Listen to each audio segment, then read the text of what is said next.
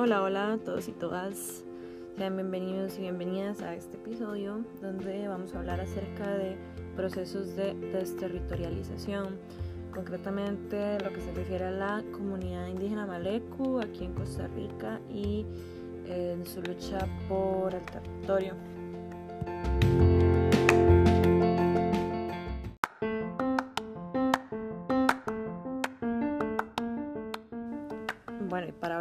Esto vamos a tomar como referencia eh, un artículo de Alvarado y Mesén de 2019 que habla precisamente sobre este tema, sobre eh, los sentidos de comunidad que se producen en el pueblo indígena Malecu este, a partir de esta vivencia, la lucha por el territorio. Em, bueno, eh, para hablar sobre esto, em, los autores, él y ella, eh, lo que hacen es indagar sobre la historia perpetuada en la comunidad y se toma especial énfasis en lo que son los recuerdos de las propias eh, personas Maleku em, acerca de cómo ha sido esta lucha por el territorio y las formas eh, de organización comunitaria.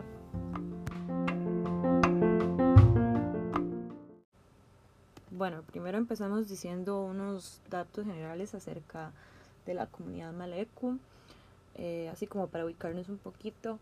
Eh, ellos eh, habitan el territorio indígena de los Guatusos, que se encuentra en la cuenca del río Frío, que eso está en la zona norte del país. para que nos demos una idea, solamente el 20% de este territorio, que es de 2.994 hectáreas, se encuentra en manos de los Maleku. Eh, comparado con los otros grupos indígenas del país, los Maleku tienen el más alto porcentaje de familias sin tierra, con un 40%, y además tienen la más alta tasa de desempleo, con un 10%. En este territorio la población no indígena representa el 62%, lo cual es demasiado y sabemos que existe una ley que protege, pues en teoría, ¿verdad? Protege a las personas indígenas y su derecho al territorio, pero pues como vemos esto no se respeta. Eh, históricamente los pueblos indígenas eh, pues se les ha no se les ha respetado su territorio, se les ha usurpado su tierra, sus recursos y esto es algo que se ha venido dando y es algo por lo que ellos y ellas han luchado ya por demasiados, demasiados años. Si recordamos, incluso este año hubo un asesinato a un líder indígena, a Jerry Rivera, eh, quien también luchó por el territorio indígena em, y por los derechos de las personas indígenas, igualmente como Sergio, Sergio Rojas, quien también fue asesinado por esta misma razón. Entonces, como vemos, no es algo lejano, no es algo del tiempo de la colonia, no, es algo que está pasando ahorita mismo, donde Constantemente hay violaciones a los derechos de las personas indígenas, el derecho a mantener su tierra, sus recursos que les pertenece, les pertenece em, porque no es solo, y esto es de lo que vamos a hablar ahorita, no es solo el territorio por ser el pedazo de tierra, digamos, es que hay todo un conjunto de de símbolos, de, de cuestiones asociadas incluso a la identidad eh, que representan este territorio. Entonces, sí, esto es lo que vamos a hablar un poquito hoy. Bueno, si pensamos en la relación que tienen o pueden tener las personas de las comunidades indígenas con la naturaleza, eh, se nos viene a la mente pues un uso eh, adecuado de los recursos, eh, utilizar lo necesario, no sobreexplotar la tierra, eh, que esto definitivamente se contrasta con lo que es el modelo capitalista de sobreexplotación, de este extractivo, ¿verdad? Que es como, ok, eh, destruyamos todo esto, nada más nos interesa producir, producir, producir. Y entonces si llega una empresa, ya sea extranjera, nacional, que pues ve unas extensiones de tierra eh, que entre comillas no están siendo utilizadas, y pues van a buscar cómo entrarse y cómo pues en términos de ellos aprovechar este, este espacio. Pero es lo que decíamos ahorita, para los pueblos indígenas no es simplemente eh, el espacio de tierra, es también que está asociado a cuestiones culturales, religiosas, identitarias, de significados en los que no, no calza simplemente este modelo de sociedad capitalista, pero que se les ha impuesto eh, pues a la fuerza. Y entonces es aquí donde vemos que esta pérdida del territorio de los Maleku es una violación también a su identidad, la cual está asociada directamente a este territorio y por ende es un proceso de desterritorialización sumamente eh, duro para estas, eh, para estas personas que por generaciones han tenido que ver cómo eh, su pueblo ha sido masacrado, ha sido irrespetado y expulsado de el lugar al que les pertenece. Y pues este proceso de desterritorialización del que hemos hablado es algo que pues sí pasa por la tierra, pero también pasa por el cuerpo. Y si pensamos en la época de la colonia,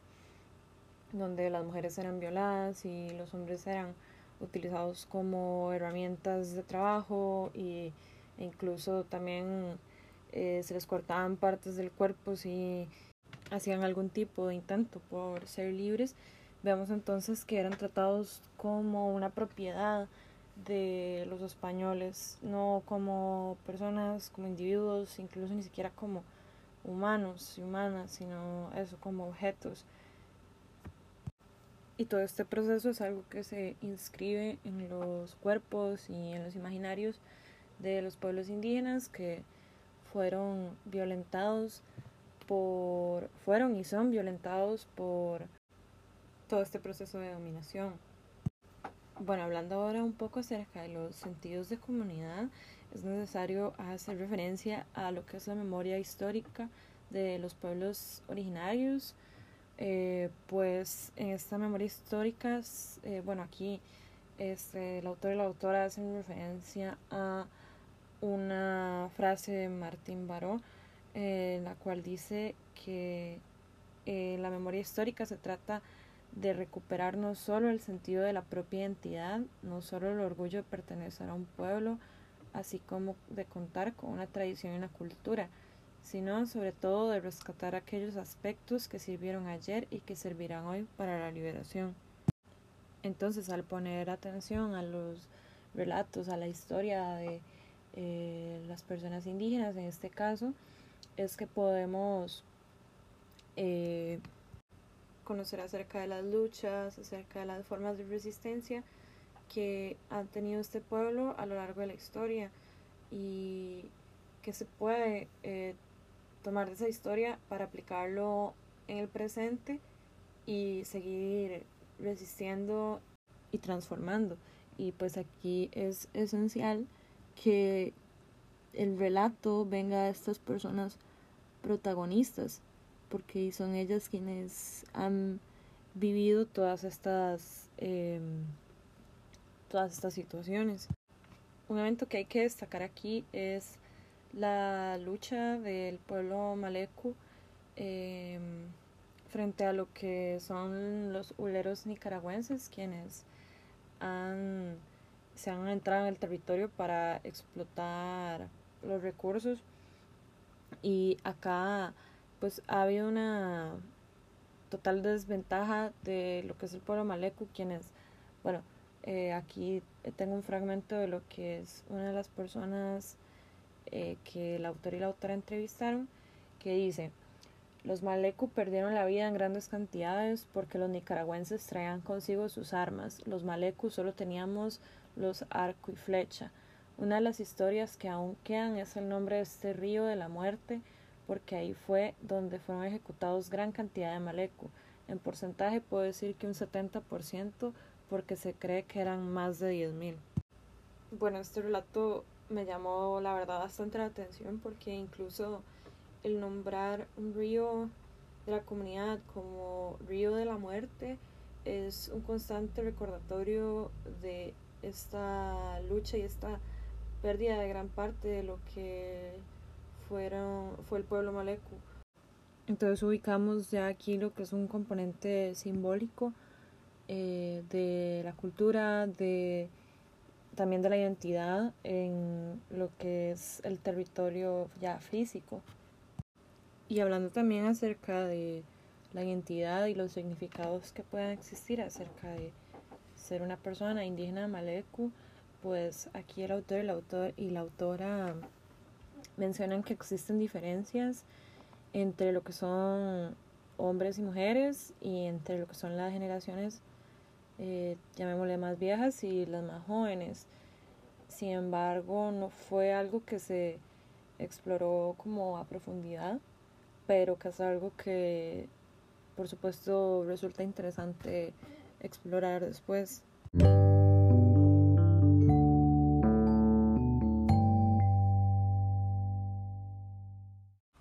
Ok, entonces, ¿cómo se vincula esto con la psicología comunitaria? Bueno, desde la psicología comunitaria se ha asumido un compromiso con los pueblos indígenas, con visibilizar sus luchas, sus problemáticas,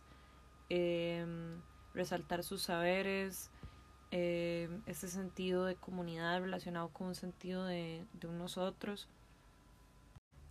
Y en general la psicología comunitaria se ha comprometido con los pueblos oprimidos em, con el fin de hacer una construcción colectiva de saberes en las que tanto profesionales como eh, en este caso personas indígenas aporten sus saberes con el fin de siempre buscar la, liberación. Sin embargo, vemos que, como comentaba al principio,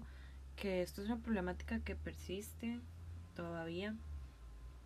Eh, por más leyes que existan, por más concientización que se ha intentado hacer acerca de em, los derechos de las personas indígenas, siguen habiendo fuertes violaciones de sus derechos. Por lo tanto, nos queda la pregunta, eh, nosotros y nosotras desde la psicología, ¿qué más podemos aportar para que esta problemática disminuya cada vez más al punto en que las personas indígenas sean reconocidas en igualdad de derechos que todos y todas nosotras?